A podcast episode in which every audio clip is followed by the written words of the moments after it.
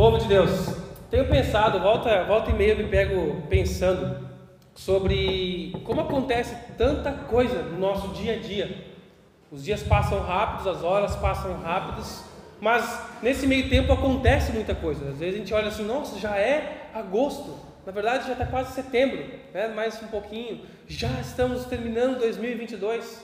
Passa muito rápido, parece que foi ontem, virada do ano, início. Ao mesmo tempo que nesse período acontecem muitas coisas, muitos detalhes passam despercebidos por nós. Não por não sermos detalhistas, porque eu acho que vocês têm essa característica de ser um povo detalhista, eu também sou, mas é porque às vezes a gente não para, não respira fundo para observar o que está acontecendo, para analisar as circunstâncias, olhar ao nosso redor, encontrar um sentido, propósito naquilo que está acontecendo. Muitas vezes a gente deixa as coisas acontecerem por acontecer. Ah, já foi, vida que segue, amanhã é um novo dia, tem que trabalhar. A gente não para para digerir o que está acontecendo. Você lembra de alguma situação na sua vida que algo aconteceu e você não entendeu por quê? Muitas. Muitas situações que algo que acontece e você não entende o porquê. A maioria delas talvez esteja relacionadas a desastres, a catástrofes, a notícias ruins. Mas acontecem coisas boas na sua vida que você também não sabe porquê? Talvez já aconteceu algum presente, uma viagem inesperada, um curso, uma bolsa. Quem aqui nunca ganhou um curso na Mix Cursos, né? você passa ali na frente e você já ganha o curso.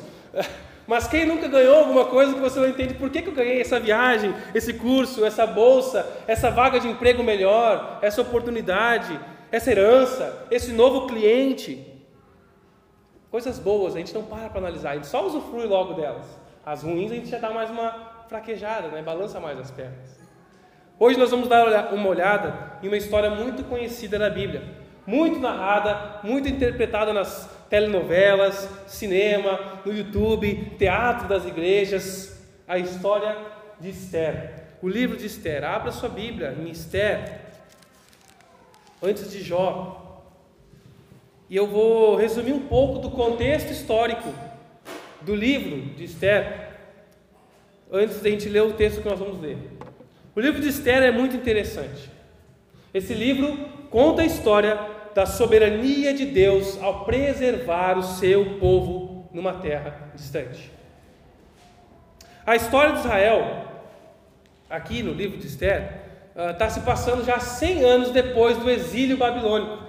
Lembra que eles foram tomados, os babilônios tomaram Jerusalém e aí eles foram levados como cativos para a Babilônia. Deu-se um período de tempo profetizado pelos profetas de Deus, até que Ciro, já o persa, né, o rei persa, libera o povo para poder voltar. Então isso foi mais ou menos 70 anos depois. Então já passou aqui mais uns 30 anos, já passou Ciro, já veio outros líderes, reis da Pérsia. Então, os judeus, os hebreus, não estavam mais sendo obrigados a ficar na Babilônia ou na região ali do Império Persa. Eles podiam ter voltado para Jerusalém. Mas tinham alguns judeus que estavam muito confortáveis já no seu estilo de vida onde estavam, que não voltaram para Jerusalém. Eles estavam acostumados com a vida fora da Palestina e formaram uma comunidade judaica na capital do Império Persa, que era Suzã. O Império Persa estava no domínio geral, estava invadindo o mundo, era o maior império que existia, era a bola da vez. E aí o livro vai nos falar que o rei era Xerxes, ou Assuero. E o rei Xerxes, quem era esse Xerxes? Esse era aquele amarelão lá do filme 300 de Esparta, lembra o Rodrigo Santoro? Esse aqui, é na mesma época que acontece isso. Esse aqui é o rei Xerxes citado pelo livro de Esther. Xerxes estava no poder já há três anos aqui no livro de Esther, não lá na batalha com Leônidas. Aqui no livro de Esther já estava três anos no poder. E ele ia promover uma festinha de comemoração, uma festa com todos os governantes de cada província persa, todos os seus chefes militares iam participar dessa festa. Ou seja, não era apenas uma festa, era uma reunião de estratégia militar. Eles iam fazer um inventário de tudo que tinha em cada província, dos seus exércitos, e iam planejar os próximos avanços. Então, essa, mas foi uma reunião em ritmo de festas, de festa, que durou seis meses, seis meses de licença. Tiveram um sabático ali para festejar e decidir um semestre. E no final desses seis meses, o rei decide dar uma festa para todo o povo. Uma festa de sete dias. Sete dias que você pode comer, beber o quanto quiser e conseguir sem hora para dormir. É a festa de queijo, tu entra ali e pode fazer isso lá dentro. Paga para entrar e tem ali 12 horas, o quanto você aguentar ficar lá de pé comendo e bebendo. É, imagina isso seis dias, sete dias por todo, toda a cidade, por toda a capital. Pode comer e beber o quanto quiser. Sete dias, aberto para todo o povo. Aí no último dia da festa, no sétimo dia, o rei, todos já estavam bem passados né, na bebida bem regado, bem molezinho das pernas, todos borrachos ali já. E o rei decide se exibir com a sua rainha. Então ele manda chamar Vasti para mostrar a sua beleza aos seus príncipes e governantes. Vasti se recusa a mostrar a sua beleza. Na verdade, o que aconteceu nesse mostrar a sua beleza não era o Suzanne Fashion Week, não era um desfile simplesmente. É um, é um eufemismo aqui para o que provavelmente esse rei ia fazer: relações sexuais públicas para se exibir né, com todos os seus governantes, talvez com seus príncipes ali, numa orgia com tudo aquilo ali. E Vasti se recusa. Apesar de não ser uma coisa tão incomum naquela cultura, né, ela não era uma hebreia, uma judia que se temia Deus. Ela era uma mulher persa, mas por algum motivo ela se recusa a participar disso, a ser humilhada assim. Então o rei fica indignado, vai falar com os bons conselheiros deles que dizem: deposta ela do cargo e dá um decreto para que todas as mulheres sejam 100% submissas ao que seus maridos mandarem fazer, para que não vire uma confusão.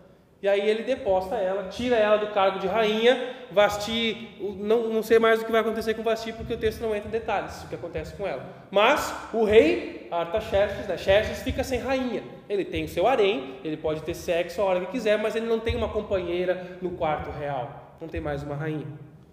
O tempo passa um pouco e ele se sente carente de ter alguém para ouvir o seu, seu chororô, e aí ele vai conversar de novo com seus governantes: o que, que eu faço? Eu quero uma rainha. Aí os seus, os seus conselheiros vão dizer: faz um concurso de beleza. E acontece o primeiro Miss Universo, aqui na Pérsia. E eles vão fazer um concurso, vão pegar todas as mais belas virgens de todas as províncias do Império Persa e vão levar elas para um spa para elas ficarem sendo tratadas ali. Aí então aparece Esther ou Adassa, né? lá no capítulo 2 somente, no versículo 7. Esther era o nome persa dela, que significa estrela, e Adassa era o nome hebraico dela, que significa murta, é um, um tipo de planta ou arbusto. E ela foi criada, Esther, por seu primo mais velho, Mordecai, ou Mardoqueu. É, o livro sempre vai trazendo esse jogo da, dos nomes, e tem até, eu me privei aqui para nós não perdermos tanto tempo, mas questões muito relevantes no significado desses nomes persas e hebraicos para esses personagens aqui. Ela foi criada pelo primo e ela também é levada para participar desse concurso.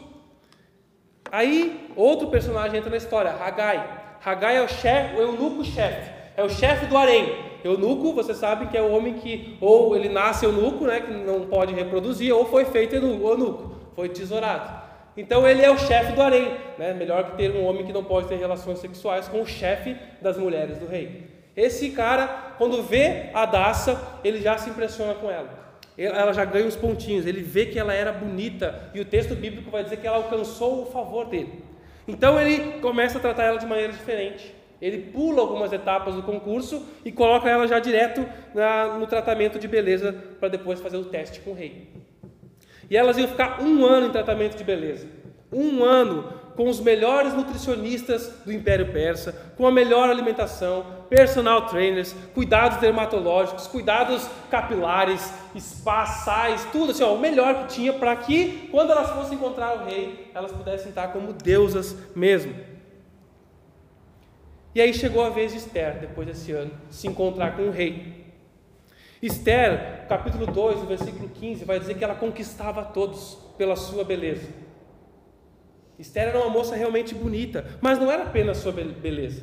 Quando uma pessoa é muito, muito, muito bonita, ela gera antipatia pela inveja dos outros. Sabe aquela pessoa muito bonita, a pessoa, nossa, só pode ser arrogante, só pode ser estúpida. A inveja das pessoas causa, na verdade, uma antipatia pela beleza, que não tem às vezes nada a ver. Mas Esther não era assim. Ela era bela e conquistava as pessoas com o seu jeito de ser. E aí ela vai para um teste com o rei. E a Bíblia diz que elas iam de tarde e voltavam de manhã. Então não era uma entrevista sobre o cargo de rainha. Era o famoso teste de sofá que acontecia ali para o rei escolher a sua rainha. Algum tempo, então o rei se encanta com ela e ele encerra o concurso depois da noite com ela e já escolhe essa vai ser a rainha. O rei uh, Xerxes escolhe Esther para ser a rainha, a maior mulher num cargo possível do Império Persa, maior nação, império do mundo, uma judia estava nesse cargo. O maior cargo que uma mulher podia ter, essa judia chegou. Algum tempo depois, então já ela foi, beleza, foi para o palácio e vai passando um tempo. O primo dela, Mordecai, também trabalhava no palácio. Ele ouve alguma conspiração contra o rei. Aí ele vai lá, fala para Esther isso. Esther conta para o rei. Eles investigam, acham quem é, mata os caras. Beleza, o rei se livrou desse atentado e fica por isso mesmo. Só que Mordecai, o primo de Adassa, Esther, ele arruma confusão com Amã. Amã é um outro personagem que é o maiorzão do reino. Xerxes é o maiorzão, o rei, e Amã é o segundo, é o cara que está ali do lado do rei.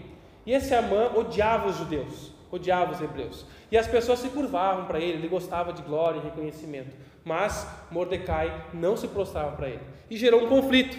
E Amã fez uma estratégia, convenceu o rei de lançar um decreto para que todos os judeus pudessem ser atacados num dia determinado. Eles jogam os dados, que se chamam Pur, né? Purim, depois até os judeus têm uma festa em relação a isso, a festa de Purim. Eles jogam os dados para escolher que dia que ia ser o dia em que todos os judeus, por todo o Império Persa, poderiam ser atacados e aqueles que você matasse, você poderia ficar com os bens deles. Já imaginou isso? Então, ó, tem um dia que você pode matar esse tipo de povo e ficar com os bens deles. Essa foi a história de Amã para tentar acabar com os hebreus, os judeus que ele odiava, mais especialmente Mordecai que afrontava ele. Aí Mordecai vai falar com Esther: Esther, você é rainha. Olha o que está acontecendo, olha esse decreto, o que, que, que aconteceu. Tenta fazer alguma coisa por nós, pelo teu povo. Aí Esther responde o que nós vamos ler no capítulo 4, no verso 11 a 14. Chega então, Esther, capítulo 4, versículo 14, 11, desculpa, a partir do 11. Ela responde ao seu primo Mordecai. Todos os oficiais do rei e até mesmo o povo das províncias sabem que qualquer pessoa que se apresenta diante do rei no pátio interno sem ter sido convidada está condenada a morrer, a menos que o rei lhe estenda o cetro de ouro. Além do mais, há 30 dias o rei não me chama à sua presença. E o recado de Esther foi transmitido a Mardoqueu. Mardoqueu enviou esta resposta a Esther: Não pense que por estar no palácio você escapará quando todos os outros judeus forem mortos. Se ficar calada, num momento como esse, alívio e livramento virão de outra parte para os judeus, mas você e seus parentes morrerão. Quem sabe não foi justamente para uma ocasião como esta que você chegou à posição de rainha. Agora eu quero chamar a atenção de vocês para o versículo 14. O versículo 14 é a chave de todo o livro de Esther, é a dobradiça do livro de Esther, é o versículo central. Ele demonstra a, a providência, o cuidado de Deus com o seu povo, mesmo em terras distantes, num lugar inesperado. Vamos reler a parte A do versículo 14. Se ficar calada num momento como esse, alívio e livramento virão de outra parte para os judeus. Isso nos mostra, irmãos, que Deus não precisa de você. Deus não precisa de você. Deus não precisa de você. A nossa omissão é a resposta de que Deus não precisa de nós. Ele tem um plano e Ele está executando o seu plano, apesar de nós. Esther chegou numa posição importante, a maior posição para uma mulher naquele império já estava como rainha há um bom tempo. Mordecai, seu primo, sabia da promessa de Deus sobre o povo de Israel, de fazer uma grande nação, do envio do Messias, de formar uma nação forte, de redimir toda a humanidade a partir desse povo, de alcançar a humanidade. E de alguma maneira, ele cria que Deus ia agir. Deus vai agir. Se Esther não fizer nada, Deus vai usar outros meios para cumprir a sua palavra. Essa era a fé de Mardoqueu. Deus precisava de Esther? Não. Ele não precisava exclusivamente dela, assim como ele não precisa exclusivamente de mim e de você. Às vezes a gente se pega nessa síndrome de Superman. A gente quer colocar a cueca por cima das calças e achar que a gente vai resolver o problema do mundo. E bota uma capinha vermelha e brinca que nem o Isaac ali, pulando nas cadeiras no sofá, achando que é o super-homem. E aí a gente começa a querer resolver tudo na força do nosso braço. E a gente começa a soltar frases desse tipo aqui. Se eu não tivesse aqui, a coisa não ia andar. Se eu não fosse lá, não ia acontecer. Eu sou importante nesse lugar. Eles dependem de mim, eles precisam de mim. Só eu que me esforço, só eu que faço. Foi com meu dinheiro que isso foi feito. Eu sou importante. Essas frases que me colocam como essencial, como exclusivo, como importante, em que eu tiro Deus do foco e eu começo a me achar o herói da parada. Quais são as nossas motivações para pensarmos assim? Pensar assim não é ser usado por Deus, mas granjear, procurar méritos próprios, satisfação pela dependência. Eu preciso ser necessário, então isso me satisfaz, eu sou necessário naquele lugar. Frases assim diminuem a Deus e exaltam o homem, glorificam você. Deus pode te usar muito, e eu creio que Ele quer isso. Eu creio que Ele quer isso. Mas, se você não se dispor, Ele usa outro. Deus não vai entrar em depressão por causa de você. Meu amigo, nem eu, nem você somos o salvador desse planeta. Há um outro nesse cargo, nessa função. O único bom na face da terra. Às vezes a gente pensa que eu sou o único bom dentro da minha casa, eu sou o único bom no meu trabalho, eu sou o único bom nessa igreja, eu sou o único bom nessa cidade. Teve um homem na Bíblia que pensou assim, vocês lembram? De Elias, 1 Reis capítulo 19, ele fala assim, ele fala para Deus, só eu, eu adoro somente a Ti, eu sou o único que sobrou dos Teus profetas. E Deus mostra para ele que ele não era o único, que haviam muito mais profetas ainda, mesmo que não estivessem em evidência ou fazendo o que ele acha que tinha que fazer. Há outros também, você não é o único. Por isso que se você e eu nos omitirmos naquilo que Deus nos manda e nos ensina a fazer, Deus usará outros. Deus vai usar outros. Quem perde somos nós. E nós podemos ver isso na continuidade do texto. Mas você e seus parentes morrerão. Por quê? Porque Deus disciplina. Deus disciplina o seu povo. Ele ama o seu povo, ele não deixa o seu povo rebelde. Ele disciplina aqueles a quem ama. Hebreus fala isso. Aqueles a quem ama, Deus disciplina. Esther podia ficar na dela. Ninguém, talvez poucos sabiam que ela era uma judia. O texto mostra isso que ela escondeu a identidade dela. Ela não falou que ela era judia do povo hebreu. Ela estava ali como um, alguém do povão que foi escolhida para ser rainha. E ela esconde isso. Talvez um ou outro sabia. Mas ela pensa assim, mesmo que saibam, quem é que vai tentar fazer um atentado contra a rainha? Quem é que vai entrar no palácio para me atacar? Talvez esse pensamento correu na cabeça dela. É, é uma lástima que os judeus vão sofrer, mas eu estou protegido no palácio o que, que eu posso fazer? Né? Lamento por vocês. Talvez isso correu no pensamento dela. Mas Deus usa o seu primo para mostrar que Deus disciplina. Mordecai tinha convicção. De alguma maneira, Deus iria impedir o fim dos judeus. Porque Deus tinha uma promessa: desse povo viria o Messias. Isso não ia ficar para trás, não ia acabar ali com esse rei persa com um decretinho por causa de Amã. Deus tinha fé, mas consequências viriam para a geração que se omite. Se você se omitir, consequências viriam. A fé de Mardoqueu não estava na rainha Esther, no cargo dela como rainha. A fé não estava num possível presidente que se diz cristão para mudar a situação. A fé não estava numa bancada evangélica. A fé não estava num ofício, num cargo de importância, mas no Deus que coloca as pessoas nesse cargo, no Deus que coloca governantes, rainhas e reis para nos instruírem, para governarem. A fé estava na palavra de Deus, na promessa. Ele se agarrou à promessa de Deus e cria que ela era verdadeira e ela ia se cumprir, porque ele conhecia a palavra de Deus. Se ele fosse um judeu alienado, que simplesmente seguisse o rumo da religião dele, achando que ah, existe um outro Deus, esse povo aqui não é crê em vários deuses, eu queria ser monoteísta, mas não conhecesse as promessas. Se ele não conhecesse a promessa do Messias que viria e não não cresce nela, ele conhecia, ele era um cara ligado, ele viu a oportunidade e percebeu que essa poderia ser uma saída, a Esther como rainha. Se Esther não tentasse, eles iriam sofrer consequências, mas Deus teria outra solução para o seu povo, para cumprir a sua palavra. Não para Mordecai e Esther em especial, porque ele deixa muito claro que o cuidado de Deus aqui é em preservar a sua palavra, não era em ver Mordecai e Esther sorrindo. Isso é forte para nós. Nós sofremos consequências quando nos omitimos daquilo que Deus espera de nós. Já fazia uns cinco anos que Esther era rainha, quando chegou esse caso aqui. Será que ela esqueceu de onde ela veio? Será que ela esqueceu as suas origens? Cinco anos depois? Cinco anos é a média de um curso na faculdade. Quatro a seis anos, né? Quem faz engenharia paga e tem que trabalhar, que nem eu, demorei quase nove anos, oito anos para fazer mas é a média dos cursos, quatro, cinco, seis anos.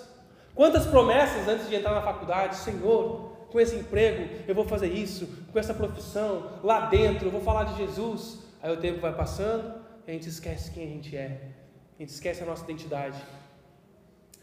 Cinco anos é um tempo muito bom para uma empresa se consolidar no mercado. E aí você pensa, não, eu vou começar o meu negócio, minha empresa, quando eu estiver bem, quando eu prosperar, quando eu vou, Deus, promessas para ser generoso, para abençoar, para fazer parte da missão. Eu quero empreender, não mais ser funcionário, porque daí eu vou ter tempo para poder escolher minhas folgas e participar de eventos, de programas evangelísticos, me envolver na igreja. E aí a vida começa. A roda vai rodando, te drena, te suga e você não dedica-se a Deus. E esquece que Deus quer te usar lá onde Ele te colocou. Quantas promessas, quantos planos. A nossa omissão só vai trazer prejuízos. Não só para nós, mas para as pessoas mais próximas de nós. Foi isso que Mordecai disse. A nossa omissão traz prejuízos para nós e para as pessoas que amamos. Nós vamos morrer se você não fizer nada. Às vezes, a nossa omissão se reflete em uma transferência de responsabilidade a gente confere a outras pessoas, depositamos nossa esperança em líderes, em missionários, em homens e não em Deus. Não, eu estou contribuindo para missões, vai o missionário e faz, não eu. Com que afinco, com que vontade, com que desejo você busca a Deus e ora para ter sabedoria como agir?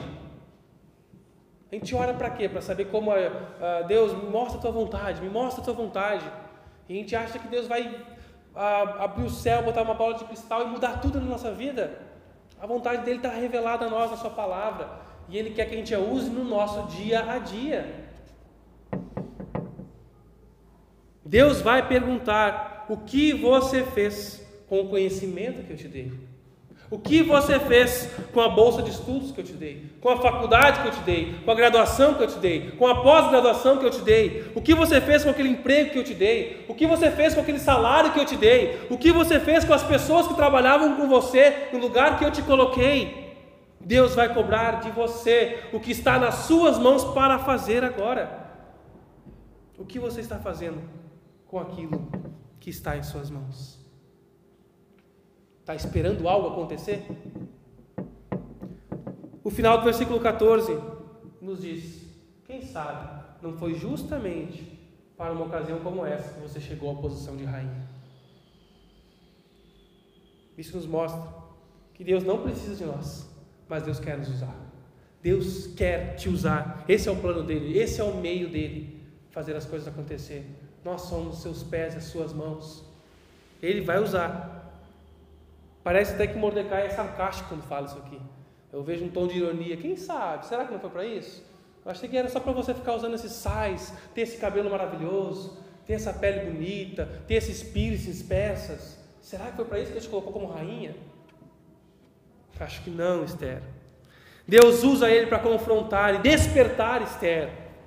Deus havia colocado ela lá entre todas as circunstâncias Tu imagina toda a região do Império Persa, ela ser a mais bonita, ela ganhar o favor de Agai e ser passada as etapas no concurso, o rei escolher ela como rainha e encerrar o concurso. Até a beleza dela tinha um propósito nos planos do Senhor. Por isso descanse. A sua feiura também tem um propósito nos planos de Deus. Deus usa tudo que Ele coloca nas tuas mãos. Será que Esther não estava prestando atenção aos detalhes dos seus acontecimentos bons?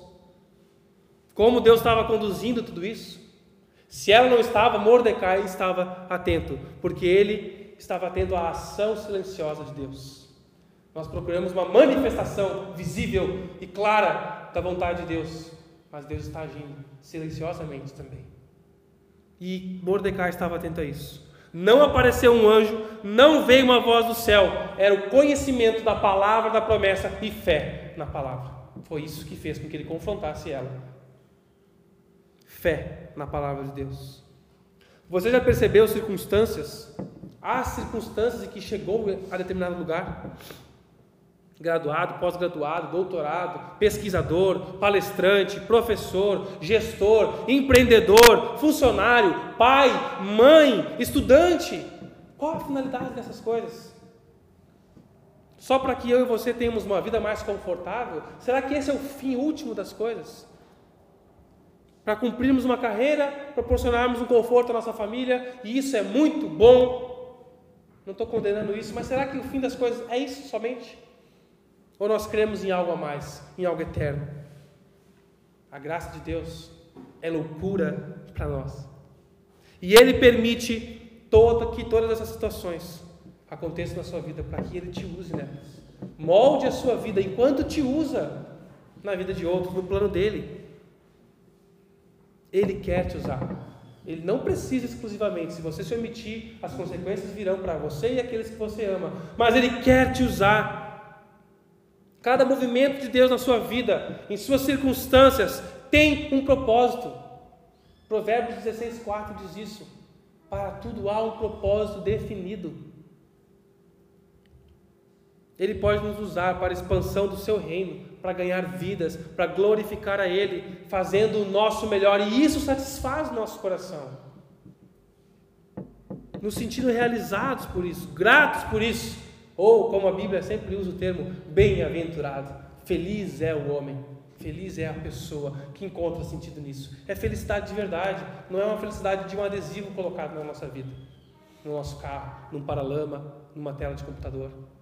É felicidade verdadeira, por encontrar sentido e propósito nos planos e na vontade de Deus. E Deus faz cada coisa louca aos nossos olhos, aos nossos olhos, nos permitindo participar da obra dele na humanidade a obra redentora dele. Mas é difícil perceber Deus agindo. É tão difícil em meio ao caos e à correria, em meio às situações ruins que nos acontecem. Quantas coisas hoje talvez você olha para trás e consegue entender e compreender melhor. Olha para trás e consegue ter mais paz numa situação passada que você vivia num caos. Talvez é tempo de a gente parar, respirar fundo e olhar para a situação atual a nossa conjuntura, seja qual for, econômica, comercial, empresarial, financeira, familiar. Por que eu tenho o que eu tenho, ou eu não tenho o que eu acho que eu quero, o que eu preciso? Por que Deus me colocou nessa situação? Como eu posso ser útil do jeito que eu sou? Onde eu estou? Assim como Mordecai, nós só vamos compreender melhor se conhecermos a palavra de Deus e tivermos fé nela. Esther não percebeu, mas Deus usa alguém para abrir os olhos dela. Será que nós estamos permitindo Deus usar a Sua palavra, a pregação, a comunhão para isso? Ou você tem ignorado os meios e o que Deus tem falado para você aqui, em outros relacionamentos, em outros meios? Como você reage à palavra de Deus quando ela te diz: Quem sabe não foi justamente para uma ocasião como essa que você chegou onde está? Quem sabe? Muitas vezes nós pensamos, e eu pensava assim: Senhor, eu quero te servir mais, eu quero te servir melhor, mas aqui no meu emprego me drena tanto, é 12 horas por dia, chego cansado, e é fato, era isso. Mas quando eu sair desse emprego, aí sim eu vou ter mais tempo para ti. E com esse pensamento medíocre, eu perdi muitas oportunidades dentro da empresa. Eu perdi muitas oportunidades de ser usado por Deus 12 horas por dia no ambiente e nos relacionamentos que Ele me deu. Porque eu estava almejando fazer mais para Deus num, num plano espiritual diferenciado. E foi um processo de amadurecimento. Pela misericórdia e graça de Deus, aproveitei algumas oportunidades. Mas eu vejo hoje que se eu fosse mais intencional, eu aproveitaria muito melhor o momento que eu vivi e não projetando algo para o futuro. Quando eu me formar, quando eu for pastor, quando isso, quando eu casar, quando eu tiver filhos, aí sim. Se a gente fica projetando para o futuro uma esperança, uma alegria, ela é ilusória. Deus quer a tua satisfação e alegria nele hoje, irmão.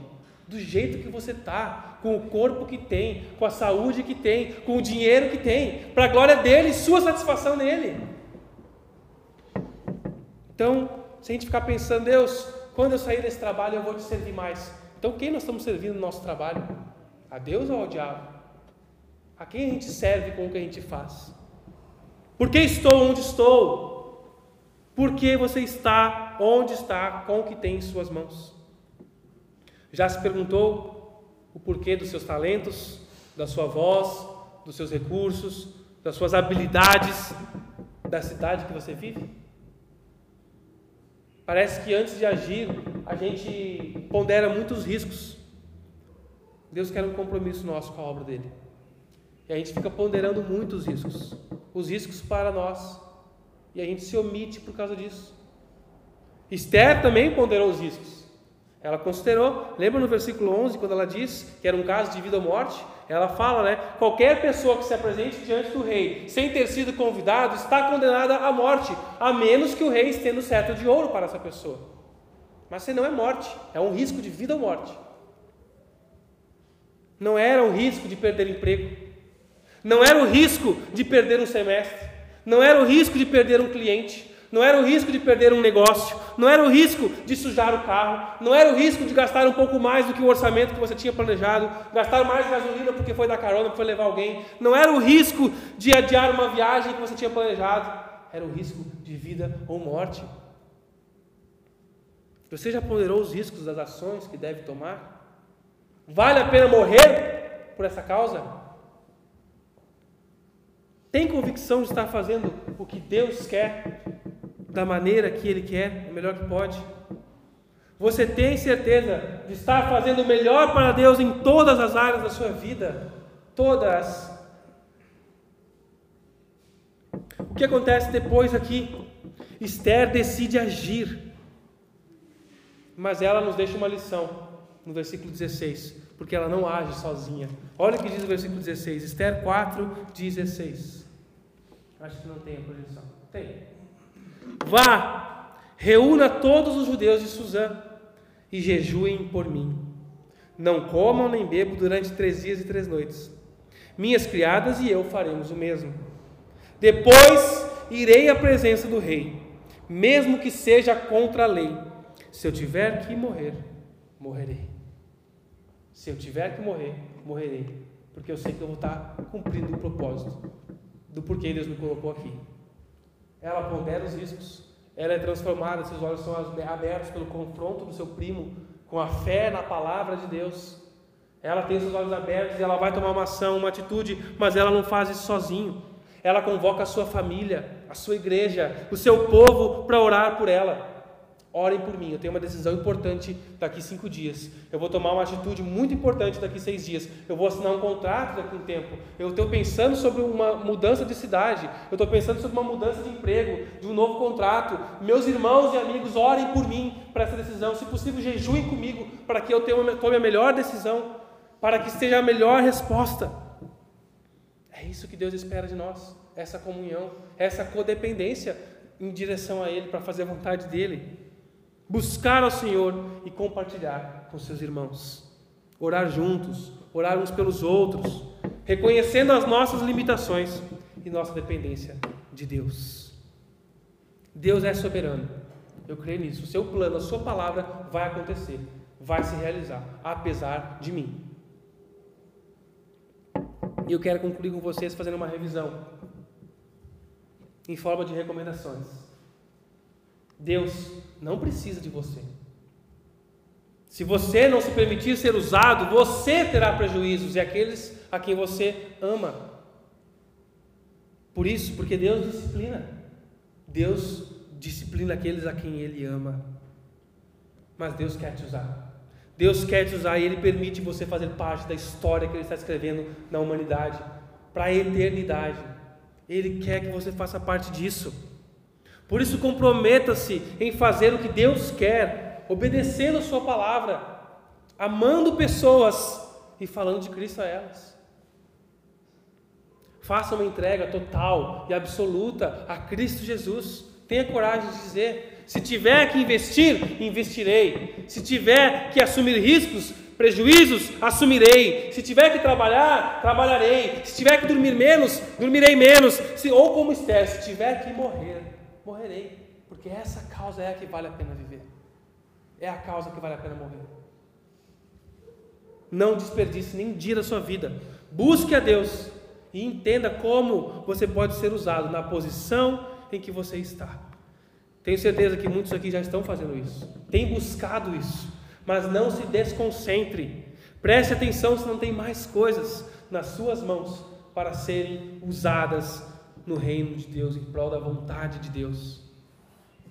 Um fato muito curioso sobre o livro de Esther é que o nome de Deus não é mencionado no livro. É o único livro da Bíblia em que o nome de Deus, Yahvé, Yahweh, não é mencionado na Bíblia. Inclusive, isso foi por um período de, da história da igreja discussão se esse livro deveria ser considerado canônico, se deveria entrar na Bíblia mesmo ou não, já que não menciona Deus. É uma técnica do autor, chamando a atenção, um convite para que a gente possa procurar e identificar o mover, a ação de Deus invisível aqui, não declarada. Deus está agindo no livro todo. Acontece um monte de coincidências, de surpresas, de coisinhas. O tempo todo no livro Deus está agindo, mesmo sem se manifestar visível ou declaradamente. Usando pessoas e circunstâncias, Deus está em movimento na sua vida também, mesmo que não pareça, mesmo que não se manifeste, mesmo que não seja como você gostaria de receber, Deus está agindo na sua vida. Mesmo quando Deus não aparece, não é claramente visível mencionado, Ele está agindo e se movendo em sua vida e por meio dela. Uma aparente omissão de Deus não é sinônimo da sua ausência. Deus é onipresente, está presente na sua vida, quer agir por meio da sua vida, está agindo. Podemos confiar nele. Podemos continuar crescendo na esperança da redenção do seu povo e ser usado nessa obra redentora por meio de Jesus Cristo, de um relacionamento com Jesus. É por meio de Jesus que nós temos um novo sentido às coisas. Ele nos dá um novo propósito e propósitos eternos, irmãos. Somente por meio de Jesus e dos meios que Ele criou para desenvolvermos o nosso relacionamento com Ele e sermos moldados por Ele. Quais são os meios que Jesus criou para termos um relacionamento com Ele e sermos moldados por Ele? A devoção a busca diária, tempo de oração específico, intencional. Vou orar por isso, pela minha vida, vou dobrar o joelho, vou clamar. Não é aquela oração mecânica da, hora, do, da refeição, de antes de dormir, de quando o medo bate a porta. É uma oração intencional de busca à vontade de Deus. A igreja é um meio que Jesus criou, o seu corpo. Não tem como ter um relacionamento com o cabeça, Cristo, sem um relacionamento com o corpo dele. Ele não é um zumbi. Ele se manifesta na igreja.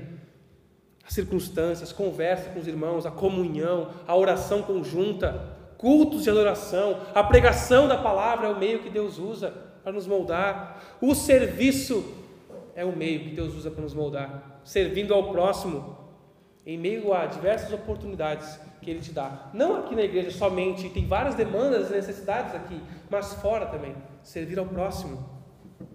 E Jesus vai trabalhando em você te dando atenção aos detalhes para você ser usado, para que você realmente entenda que, quem sabe, não foi para uma oportunidade como essa que Jesus me colocou aqui e que me fez do jeito que eu sou e me deu aquilo que eu tenho nesse momento.